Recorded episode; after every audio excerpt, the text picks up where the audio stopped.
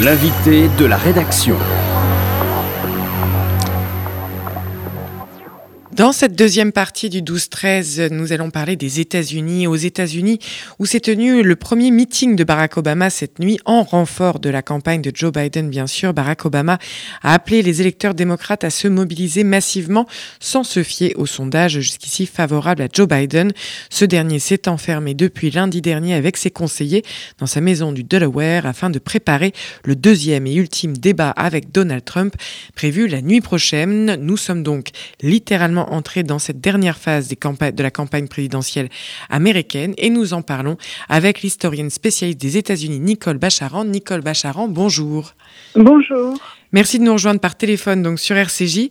Vous êtes politologue et consultante renommée, vous êtes l'autrice de nombreux ouvrages et je signale la parution de votre dernier livre First Ladies, coécrit avec Dominique Simonet dans la collection Tempus, c'est-à-dire Poche de Perrin, une enquête passionnante sur ces seconds rôles qui n'en sont pas. Ces premières dames américaines figurent d'une influence d'autant plus grande qu'elle agit dans l'ombre. Nous y reviendrons peut-être dans le cours de notre échange, mais pour commencer, Nicole Bacharan, et puisque nous sommes donc à moins de deux semaines désormais du scrutin présidentiel, américain. Comment qualifiez-vous l'état des forces en présence? En effet, peut-on dire aujourd'hui, à, 14 jours, Joe Biden est le grand favori ou comme Barack Obama, vous aimeriez faire référence à 2016 et appeler à la méfiance?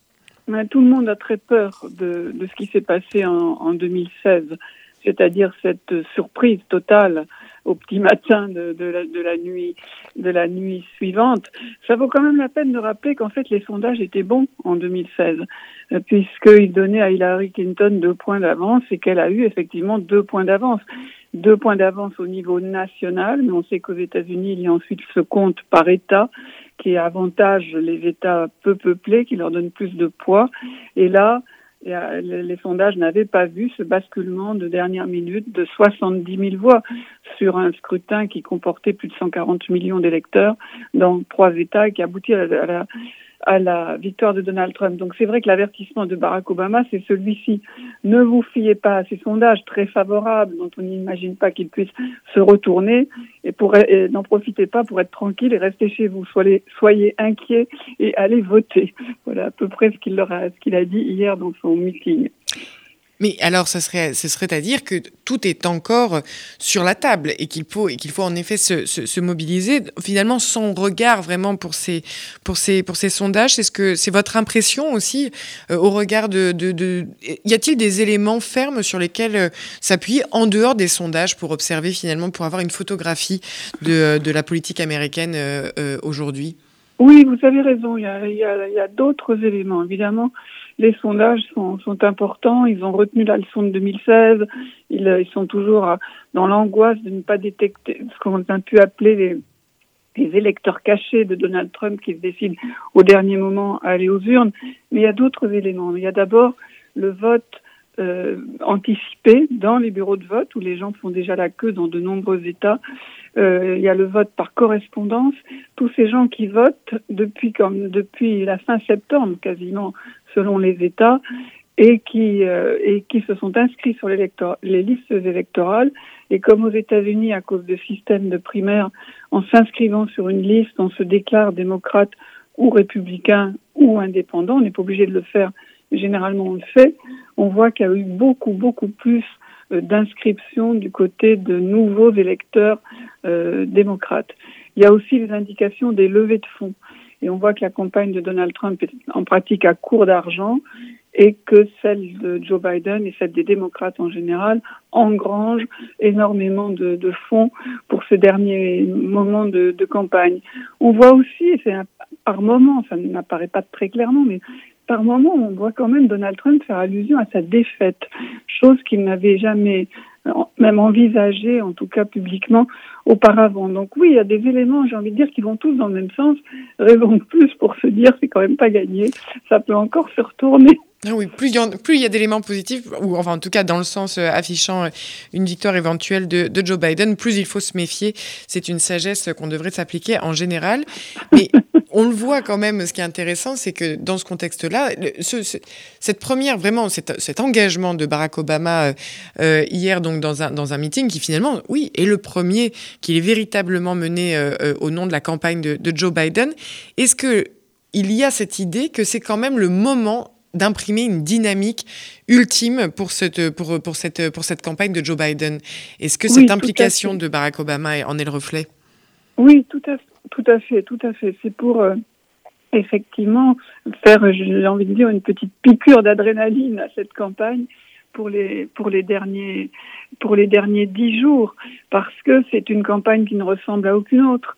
Euh, une campagne essentiellement euh, virtuelle. Il n'y a pas d'image de grands meetings enthousiastes, de, de, de, gens qui se pressent autour du candidat démocrate pour dire à quel point il est formidable et à quel point il l'aime. Donc, pour insuffler de l'enthousiasme dans une campagne qui se déroule de loin, en jouant, c'est vrai, fortement sur la responsabilité à l'égard du virus, c'est quand même difficile. Et c'est vrai que la présence, pour le coup physique de Barack Obama, c'est une manière d'essayer de répondre à ça et d'insuffler l'énergie aux électeurs démocrates qui ne se sont pas encore prononcés, les convaincre de voter par anticipation le jour du vote, mais les convaincre que voilà, rien n'est gagné avant, avant le résultat. Et vous le, disiez également, donc contexte, on, va y revenir bien sûr, euh, de la pandémie dans, dans, le fond, contexte aussi particulier par, par un scrutin qui a déjà commencé. Est-ce qu'on est littéralement dans ces, euh, dans, ces formes aussi très aléatoires que peuvent prendre aussi les formes politiques en ce moment, dans cette période un peu, un peu, étonnante, un peu étonnante du monde? Mais, Et d'ailleurs, avant même de, parler de ça, c'était euh, dans cette implication physique de Barack Obama, c'est peut-être l'occasion d'ailleurs de parler aussi d'une influence qui est qui peut être celle de Michelle Obama, qui a été euh, qui, euh, qui, a, qui avait pris la parole également, avec toujours un mélange de distance et en même temps, euh, voilà, cette volonté d'avoir des mots très, très forts, très entendus, notamment cet été au niveau de, de la Convention démocrate. Est-ce que le couple Obama euh, a, a, peut ainsi participer à cristalliser euh, cette, cette, cette, ces opinions peut-être flottantes encore dans cette dernière, dans cette dernière ligne droite? En tout cas, c'est vraiment ce qu'il tente de faire et c'est l'occasion de rappeler que Barack comme Michelle Obama sont parmi les personnalités politiques les plus populaires aux États-Unis. Évidemment, ils sont aidés par le fait qu'ils euh, ne sont pas aux affaires, c'est toujours plus facile d'être populaire. Ils sont aidés aussi parce que globalement, leur, leur présidence, je dis leur comme s'ils avaient exercé tous les deux, mais enfin, ils étaient très visibles et très présents tous les deux, a plutôt laissé de bons souvenirs. Évidemment, on peut euh, critiquer certains bilans, on peut ne pas adhérer au point de vue euh, qui était celui euh, ceux de Barack Obama, mais c'est une présidence qui s'est déroulée de manière digne, sans scandale, avec une forme de, de générosité et de sens de l'intérêt commun, qui est ce qui manque le plus aujourd'hui. Donc c'est vrai que leur parole est écoutée, leur parole est influente, et ils mettent l'accent sur l'urgence, sur la menace euh, qui pèse sur la démocratie américaine. Vous savez, ils ne sont pas, ils le font, ils le font avec force, mais ils ne sont pas les seuls à le faire. Il y a une aile de républicains militants qui font campagne dans le même sens, en disant attention, là, on, élire Donald Trump, c'est une chose, le réélire, c'est la fin de la démocratie américaine. Elle va s'effondrer. On voit qu'elle ne résiste pas. Donc il y a un sens de l'urgence dans ce vote qui n'est pas juste un enthousiasme démocrate. Ça va très très au-delà. Mais Nicole Bacharan, vous, pointez là euh, cette, sensation, mais étayée par, euh, euh, par les faits et la succession des actualités de ces, derniers mois, de, ce sentiment d'un pays, en effet, déjà au bord du, au bord du gouffre, dans ses, dans ses, dans son, dans ses polarités, peut-être devenu irréconciliable. On l'a vu aussi bien au travers du mouvement Black Lives Matter, on le, voit au travers de la pandémie. Est-ce que, est -ce que ce scrutin est-il de nature à pouvoir même restaurer un espoir là où il semblerait que déjà les, limites aient été atteintes sur bien, des, sur bien des sujets. Oui, vous avez complètement raison. On a vu déjà euh, que les, fameux poids et contrepoids, vous savez, dont les Américains sont si fiers ils ont eu raison d'être fiers, cette répartition des pouvoirs, la capacité de chaque branche du gouvernement de contrôler l'autre, ils n'ont pas fonctionné cette année. C'est pendant ce mandat, ils n'ont pas fonctionné. La, corruption qui est en place et le, mépris des institutions, les, poids et contrepoids n'ont pas réussi à les, contrôler. Donc j'ai envie de dire, on a plusieurs scénarios possibles. Imaginez une, victoire large, incontournable, de Donald Trump au soir de l'élection. Euh, pardon, je me suis trompée, excusez-moi. on n'envisage pas une victoire large de Donald Trump. On envisage sa victoire, mais pas large. Mais il a la possibilité d'une victoire large et claire de Joe Biden. Est-ce que Donald Trump l'acceptera ou, est-ce qu'il la contestera C'est extraordinaire ait ce doute. Il a averti qu'il ne l'accepterait pas. Maintenant, j'imagine que plus la victoire serait large, plus il serait poussé à l'accepter. Est-ce que ses partisans, la frange potentiellement violente et armée de ses partisans, l'accepteraient? C'est une chose. Imaginons l'autre, scénario. Victoire de Donald Trump. Vraiment, sauf un retournement extraordinaire, ça ne peut pas être une victoire du vote populaire, c'est-à-dire le vote des citoyens. Mais il y a encore quelques possibilités pour lui de gagner au niveau des États. Il serait alors président, ou encore, à la fin des recours, que l'élection lui soit en quelque sorte donnée par la Cour suprême, dans laquelle il est en train de gagner cette année une majorité écrasante. Eh bien là, je pense que s'il y a une victoire de Donald Trump, vraiment tout à très loin du, du vote des citoyens, je pense que la Constitution américaine peut s'effondrer, qu'il y a des États qui ne l'accepteraient pas. Ça ne veut pas dire la guerre civile, mais ça veut dire des formes de sécession peut-être pacifiques, légales, progressives. Mais en tout cas, je pense que le, contrat social scellé dans la, Constitution américaine n'y survivrait pas. Mais alors on entend bien euh, et, on, l'historienne que, vous êtes nous, mettre sur la piste, en effet, de la, dimension historique de ce scrutin. C'est-à-dire que dans tous les cas, c'est, le niveau d'incertitude et de, et de violence potentielle aussi, dans ces, mais encore une fois, dans ces, dans ces polarisations de l'opinion à, de, à de, extrémiser d'une forme et euh, dans un sens ou dans l'autre, Qu'est-ce qu'elle nous raconte de cette histoire américaine? Vous aviez fait des parallèles également avec ce qui avait été traversé euh, par les, par les États-Unis en 1860 ou en 1960. Nous ne sommes d'ailleurs pas en 2060. Mais est-ce que nous, sommes dans ce cycle-là? Est-ce qu'il y a aussi historiquement euh, euh, des, des, périodes qui peuvent nous raconter comment les États-Unis se sont retrouvés euh, parfois, alors même qu'ils avaient affronté les plus grandes, les plus grandes divisions? Oui, vous avez raison. Il y a eu une guerre civile. Une guerre civile entre euh, 1861 et 1865 qui a fait 600 000 morts hein, dans un temps où les États-Unis étaient infiniment moins peuplés euh, qu'aujourd'hui. Et c'est vraiment dans les tranchées car c'était des tranchées de la guerre de sécession qu'a été euh, conclue, si vous voulez, la question à la fois de l'esclavage, qui a été aboli à la suite de la guerre, sans, sans, résoudre, on voit bien toute la question raciale bien loin de là, et c'est là aussi qu'a été résolu, croyait-on, la question de la sécession. Parce qu'au fond, ça n'est pas inscrit dans la Constitution qu'on n'a pas le droit de faire sécession. Bon, mais il y a euh, les États du Sud ont essayé et il en a été conclu par les armes que non, on n'avait pas le droit euh, de quitter les, les États-Unis. Et ce conflit laisse des traces, évidemment, jusqu'à aujourd'hui. Ensuite, il y a eu la période vraiment extrêmement dure des années 60. Je, pense particulièrement à l'année 1968 où le pays était déchiré par la guerre du Vietnam. Il y avait 500 000 soldats américains euh, au Vietnam, une guerre impossible à gagner, euh, déchiré par les manifestations euh, étudiantes, par la contre-culture, par les, émeutes raciales qui faisaient des dizaines de morts dans, euh, dans les grandes villes. On, a vu des images qu'on revoit historiquement, comme celles des athlètes américains euh, montrant le, le, le, point au drapeau, euh, à la bannière étoilée aux Jeux Olympiques de Mexico. C'était un moment, où, enfin, voilà, comme la génération de nos parents peuvent le raconter, où ils disent, euh, ils disaient, on, on va pas s'en relever, ça, ça, va, ça va éclater. Et pourtant, c'est reparti. Euh, je pense que la période d'aujourd'hui peut être encore plus dangereuse. Mais quelle est votre euh, justement est quelle est votre grille de lecture de, de ce qui est de, ce qui pourrait faire ou non euh, finalement le euh, le sens de ce scrutin, c'est-à-dire qu'est-ce qui va être déterminant selon vous pour pour donner ou non une orientation, un après à ce qui est en train de se jouer aux États-Unis?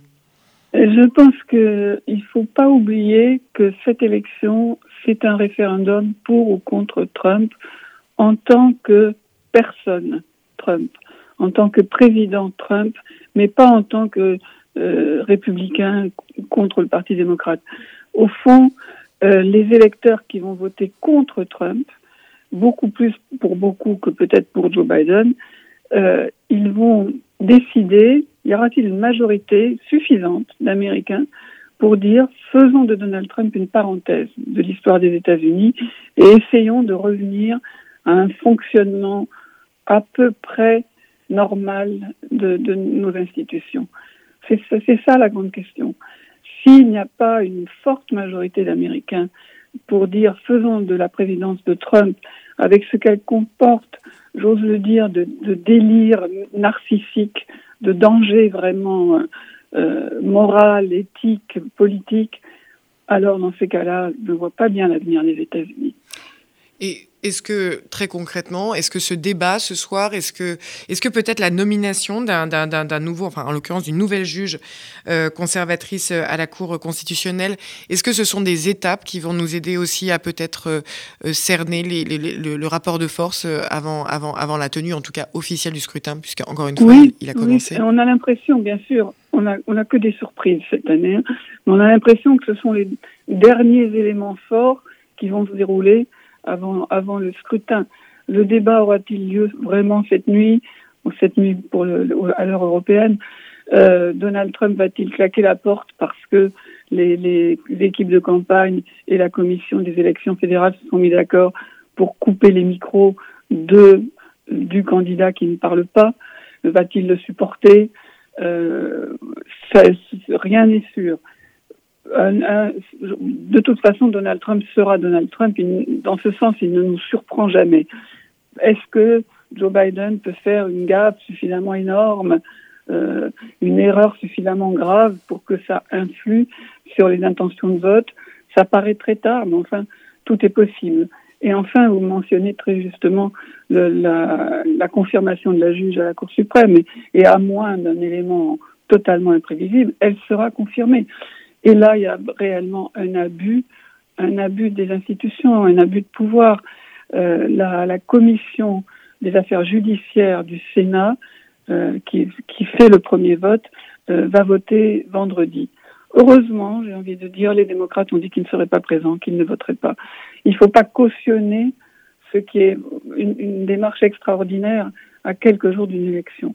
Et ensuite, la juge sera confirmée parce que les républicains ont la majorité euh, au Sénat, elle sera confirmée euh, par l'ensemble du Sénat, ou au moins par l'ensemble des républicains, avec peut-être une ou deux défections, en, en début de, de, semaine prochaine, alors que Donald Trump a dit j'ai besoin d'une Cour suprême au complet, avec euh, six juges conservateurs, euh, si l'élection est contestée et si ça va devant, devant les tribunaux. Donc on, on voit à quel point là, on est dans une manipulation de la loi parce que oui, légalement, les républicains du Sénat ont le droit de faire ça. C'est pas, ils seront pas traînés en justice pour ça. Mais politiquement, institutionnellement, civilement, citoyennement, c'est inacceptable. Oui, mais Nicole Bacharan, c'est d'autant plus inacceptable que cela remet en question la possibilité même de faire de Donald Trump une parenthèse, car la Cour constitutionnelle représenterait alors la mémoire et la, durée de tout ce qui euh, euh, ira au-delà de Donald Trump, quoi qu'il arrive. Là, vous avez totalement raison. Hein, euh, après la confirmation d'Amy Coney Barrett, la Cour suprême aura euh, six juges conservateurs contre trois démocrates et certains, enfin trois progressistes, dit-on, parce qu'ils ne sont pas directement affiliés euh, au parti. Et c'est dangereux à, à, plusieurs égards, parce que c'est pas grave qu'il y ait une majorité conservatrice, mais une majorité aussi lourde ne laisse aucune chance à un basculement d'un jeu vous deux sur une question de droit ou une question sociale et notamment l'avortement euh. C'est voilà, c'est un rouleau compresseur dans ces cas-là qui ignore non seulement une bonne partie de l'opinion, mais très souvent la, pourra ignorer la majorité de l'opinion, l'évolution majoritaire de la, de la société américaine. Et ensuite, le, deuxième dégât, c'est que la Cour suprême, qui est quand même dans les instances gouvernementales la plus respectée, le sera beaucoup moins.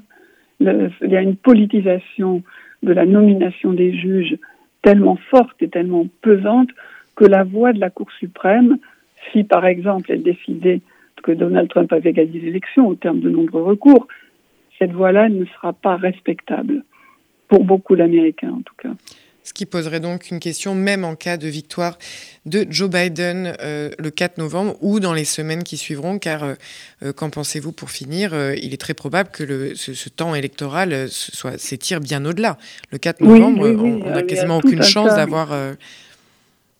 Voilà, comme je disais au début de notre entretien, s'il y a une victoire massive, vraiment très forte de, Joe Biden, euh, il est possible qu'on ait un résultat dans la nuit du, 3 au 4 novembre.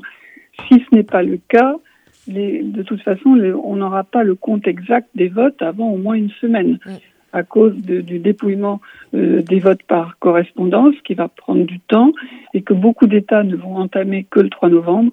D'autres commencent un petit peu à le faire de manière euh, anticipée. Donc au fur et à mesure que ces résultats-là euh, vont rentrer, on peut, on peut aussi imaginer des, des jours où le, la victoire euh, bascule de l'un vers l'autre et, et, réciproquement. Et ensuite, il y a toute la possibilité des recours judiciaires. les démocrates ont eux aussi engagé une armée d'avocats, notamment sur la question de, des inscriptions sur les listes électorales, des intimidations à l'encontre des électeurs dans, dans les bureaux de vote du côté de Donald Trump où s'apprête à des recours sur la validité des bulletins, sur la manière de compter les bulletins. Donc s'il y a recours, il n'y a évidemment pas de résultat avant une période longue. En 2000, entre George W. Bush et Al Gore, ça avait duré cinq semaines jusqu'à la décision de la Cour suprême. Là, on a deux dates butoirs. Le 3 janvier, normalement, le Congrès doit proclamer les résultats. Et le 20 janvier, le nouveau président doit prendre ses fonctions à midi ou le président Trump être reconduit dans ses fonctions à midi. Entre le 3 novembre et le 20 janvier, il peut se passer en effet beaucoup de choses. Et on entend à nouveau que le butoir est très proche de la Cour suprême, où décidément le décès de Ruth Bader Ginsburg aura laissé des traces à différents et à, de nombreux niveaux. Merci beaucoup, Nicole Bacharan, d'avoir été avec nous ce matin sur, euh, sur RCJ dans cette édition du 12-13. Je rappelle la sortie dans, la collection Tempus de Perrin de First Ladies que vous avez coécrit avec Dominique Simonet sur cette histoire justement de ces femmes d'eux qui sont bien plus que ça. Et je vous remercie et j'espère que nous aurons la chance de rediscuter effectivement de ce scrutin aussi nombreuses incertitudes à venir aux États-Unis. Merci Nicole Bacharan. Merci à vous et j'espère à bientôt. À très bientôt, merci. Retrouvez l'invité de la rédaction sur radio-rcj.info.